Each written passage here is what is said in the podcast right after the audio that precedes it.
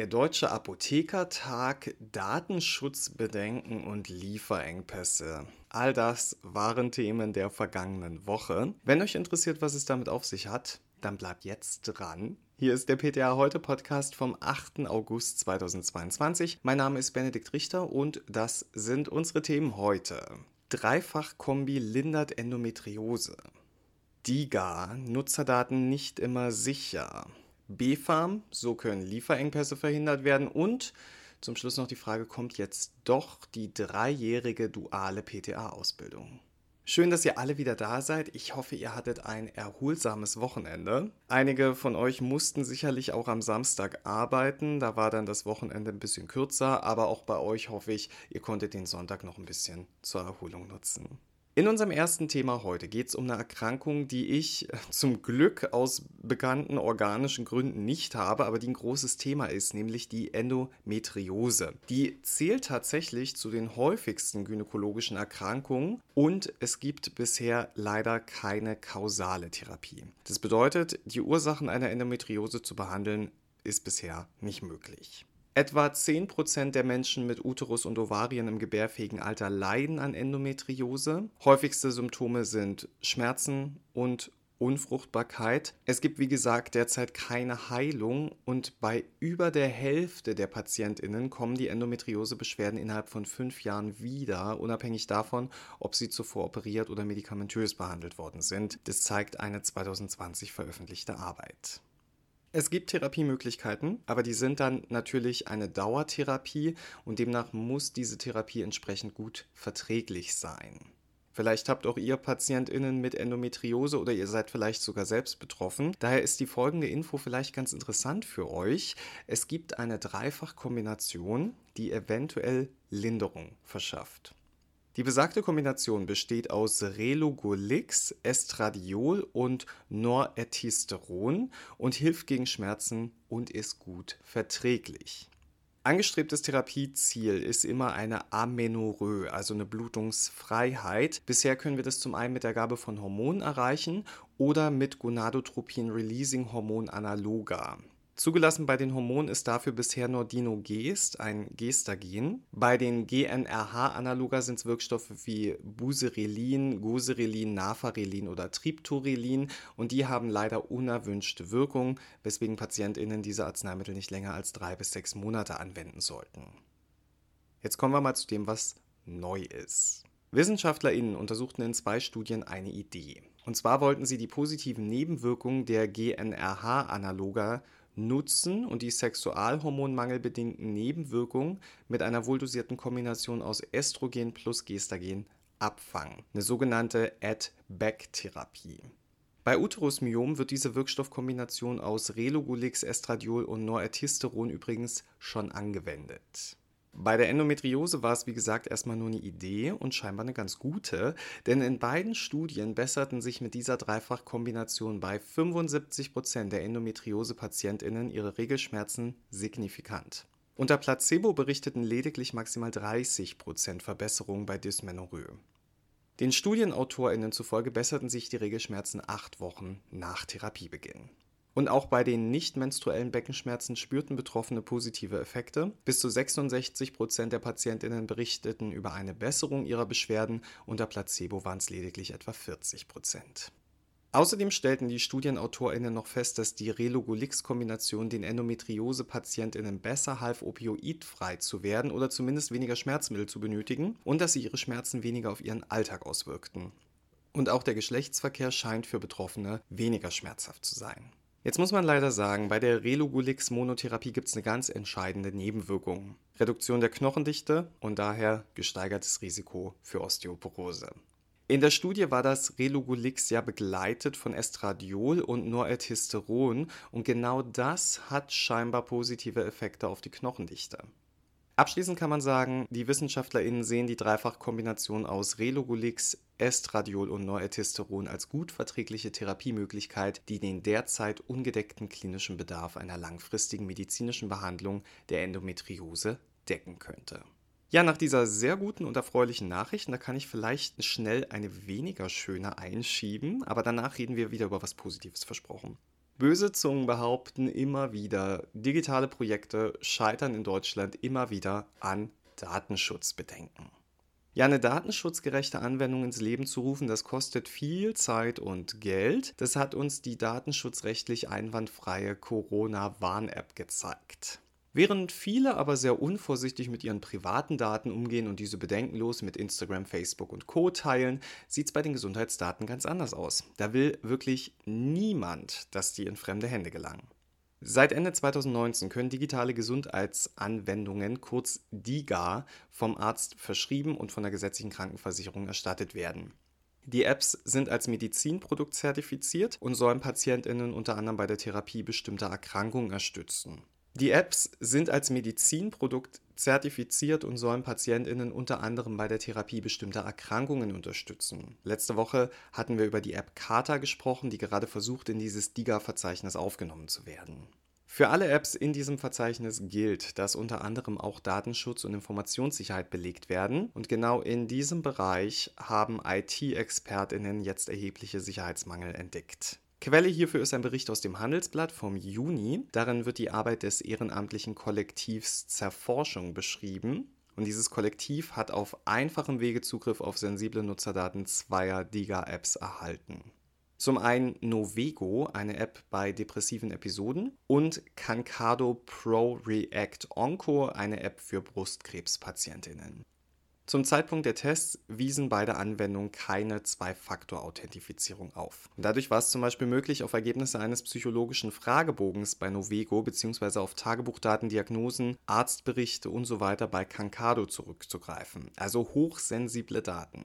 Laut dem Kankado-Geschäftsführer Timo Schinköte wurde die Sicherheitslücke mittlerweile geschlossen Dritte außerhalb des Kollektivs zur Forschung hätten keine Einsicht in die Daten erlangt und auch der Novego-Hersteller gibt an, die entsprechenden Schwachstellen schnell behoben zu haben. Der IT-Sicherheitsberater Martin Tschirsich sagt im Interview mit dem Handelsblatt, dass seiner Einschätzung nach die meisten digitalen Gesundheitsanwendungen sicher sind, allerdings seien ähnliche Mängel auch in der Vergangenheit bereits bei DIGA aufgetreten. Ja, auch bei der App Velibra, eine App bei Angst- und Panikstörung, da gab es 2020 Sicherheitslücken, die durch SicherheitsexpertInnen aufgedeckt wurden. Man sieht also, die Überprüfung der Datenschutzsicherheit der DIGA, die scheint verbesserungsfähig zu sein. Ab 2023 gelten übrigens höhere Datenschutzstandards für DIGA, dann müssen die Anwendungen ein Datensicherheitszertifikat des Bundesamts für Sicherheit in der Informationstechnik nachweisen. Ab dem 1. April 2023 ist außerdem dann ein Datenschutzzertifikat nach Artikel 42 DSGVO notwendig. Für die Aufnahme ins DIGA-Verzeichnis ist das BfArM zuständig, unsere oberste Arzneimittelbehörde in Deutschland. Auf europäischer Ebene lässt sich das mit der EMA vergleichen und um genau die geht es in unserem nächsten Thema, denn die EMA hat Tipps für uns. Nämlich Tipps, wie Lieferengpässe vermieden werden können. Seid ihr auch schon so gespannt wie ich? Ja, okay, dann los.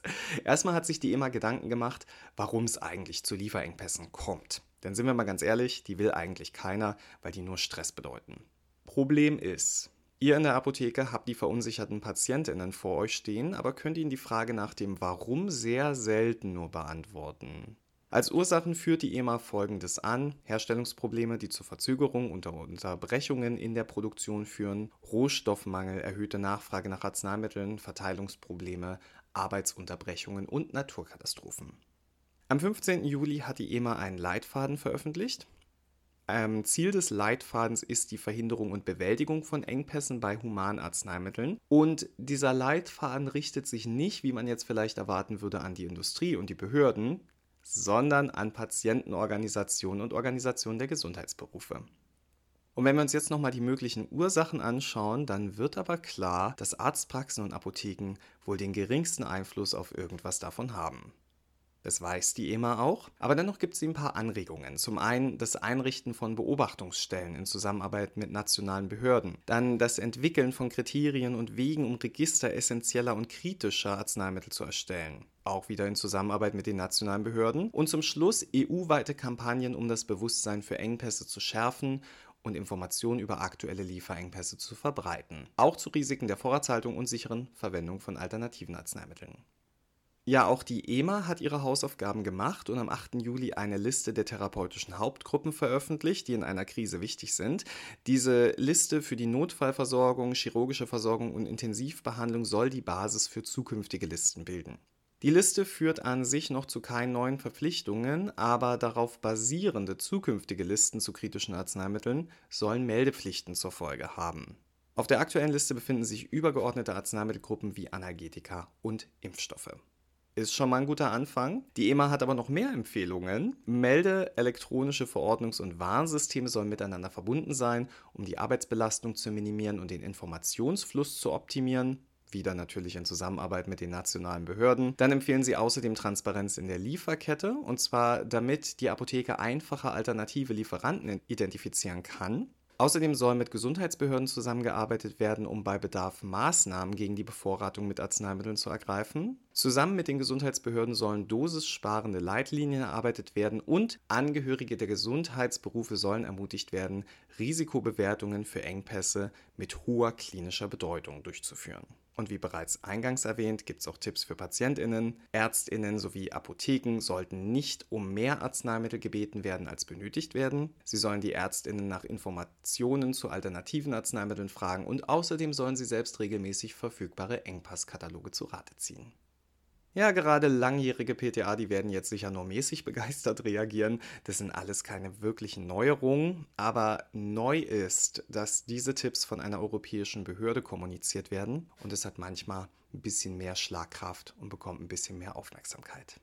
Und die EMA stößt damit ins gleiche Horn wie der Branchenverband ProGenerica, denn auch der hat sich kürzlich für die Etablierung eines Frühwarnsystems gegen Lieferengpässe in Deutschland ausgesprochen. ProGenerica stehe bereit, wenn sich die Politik des Themas annehmen will, heißt es.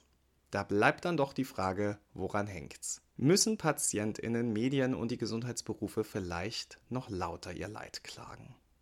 Wer ganz laut sein Leid zu einem anderen Thema geklagt hat, ist die Apothekerkammer Saarland und ihr Leid ist die PTA-Ausbildung.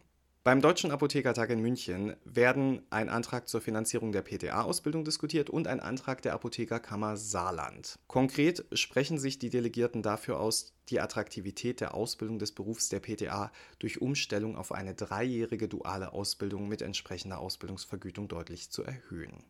Täglich grüßt das Murmeltier, würde ich da sagen. Bereits 2019 hat man das diskutiert, wenn ihr euch erinnern könnt, und das damals erfolglos. PTA, so der Wortlaut, seien als Arbeitskräfte in der öffentlichen Apotheke unersetzlich. Der eklatante Mangel an PTA in der Apotheke zeige aber, dass nicht nur die Attraktivität des Berufes selber, sondern bereits die Attraktivität der Ausbildung zur PTA deutlich nachgelassen habe. Dies insbesondere auch dadurch, dass die angehenden pharmazeutisch-technischen AssistentInnen während der Ausbildung keine Vergütung erhalten. Bis dato seien alle Versuche des Berufsstandes gescheitert, dieses Ziel zu erreichen. Das ist der Status quo. Wenn wir uns da zum Vergleich mal die MTA anschauen. Seit dem 1. Januar 2019 erhalten MTA in den Bereichen Radiologie, Labor und Funktionsdiagnostik in der Ausbildung eine Ausbildungsvergütung. Geregelt ist das durch das Krankenhausfinanzierungsgesetz. Laut Umfragen sehen Jugendliche mit einem Ausbildungswunsch in Naturwissenschaften bei einem Vergleich der Ausbildung von PTA zu zum Beispiel MTA vor allem die monetären Aspekte, sprich das Geld. Ins Krankenhausfinanzierungsgesetz wird es der PTA-Beruf nicht schaffen, der Illusion geben wir uns nicht hin. Daher ist die Idee einer dualen Ausbildung, die zum Beispiel aus einem zweiwöchigen Schulbesuch mit einer einwöchigen betrieblichen Berufsausbildung bestehen könnte, jetzt auf dem Tisch. Und da spalten sich sicherlich die Meinungen. Betriebliche Ausbildung würde natürlich auch Geld bedeuten und praktische Erfahrung, das ist sehr nützlich. Andererseits ist der Lernaufwand in den zwei Jahren Schule teilweise schon enorm und würde durch acht Stunden Arbeit in der Apotheke am Tag, die man dann alle zwei Wochen absolvieren müsste, jetzt nicht unbedingt einfacher zu stemmen sein. Egal wie ihr dazu steht, dass dieses Thema auf dem Deutschen Apothekertag diskutiert wird, ist ein sehr wichtiger Schritt. Unsere Berufsgruppe zeigt dadurch nämlich, dass sie da ist und ihren Beruf zukunftsfähig machen möchte. Übrigens ist der Deutsche Apothekertag die Hauptversammlung der deutschen ApothekerInnen und findet im Rahmen der Expo Farm in diesem Jahr vom 14. September bis einschließlich 16. September in München statt. Eröffnet wird er von der Abda-Präsidentin Gabriele Regina Overwiening und am 14. September wird dann Bundesgesundheitsminister Professor Karl Lauterbach zu Gast sein. Für den Freitag ist dann eine gesundheitspolitische Diskussion mit Bundestagsabgeordneten vorgesehen. Ja, also ihr seht, ohne den Antrag der Apothekerkammer Saarland wären PTA hier also herzlich wenig sichtbar gewesen. Bleibt spannend, was da rauskommt und bei PTA heute informieren wir euch natürlich so schnell wie möglich über den Ausgang der Diskussion. So, das war's auch schon wieder. Diese Woche waren einige sehr schöne Nachrichten dabei, oder? Wenn euch die Folge gefallen habt, dann könnt ihr uns gerne auf Spotify bewerten. Da würde ich mich persönlich auch sehr drüber freuen. Wenn es euch nicht gefallen hat, dann könnt ihr der Redaktion schreiben. Das sehe ich dann nicht unbedingt, das ist auch in Ordnung für mich. Aber am wichtigsten, wenn ihr mögt, dann könnt ihr nächste Woche wieder einschalten. Darüber freue ich mich auf jeden Fall. Ich werde deshalb auch auf jeden Fall wieder da sein. Habt eine ganz tolle Woche und vor allem gehabt euch wohl.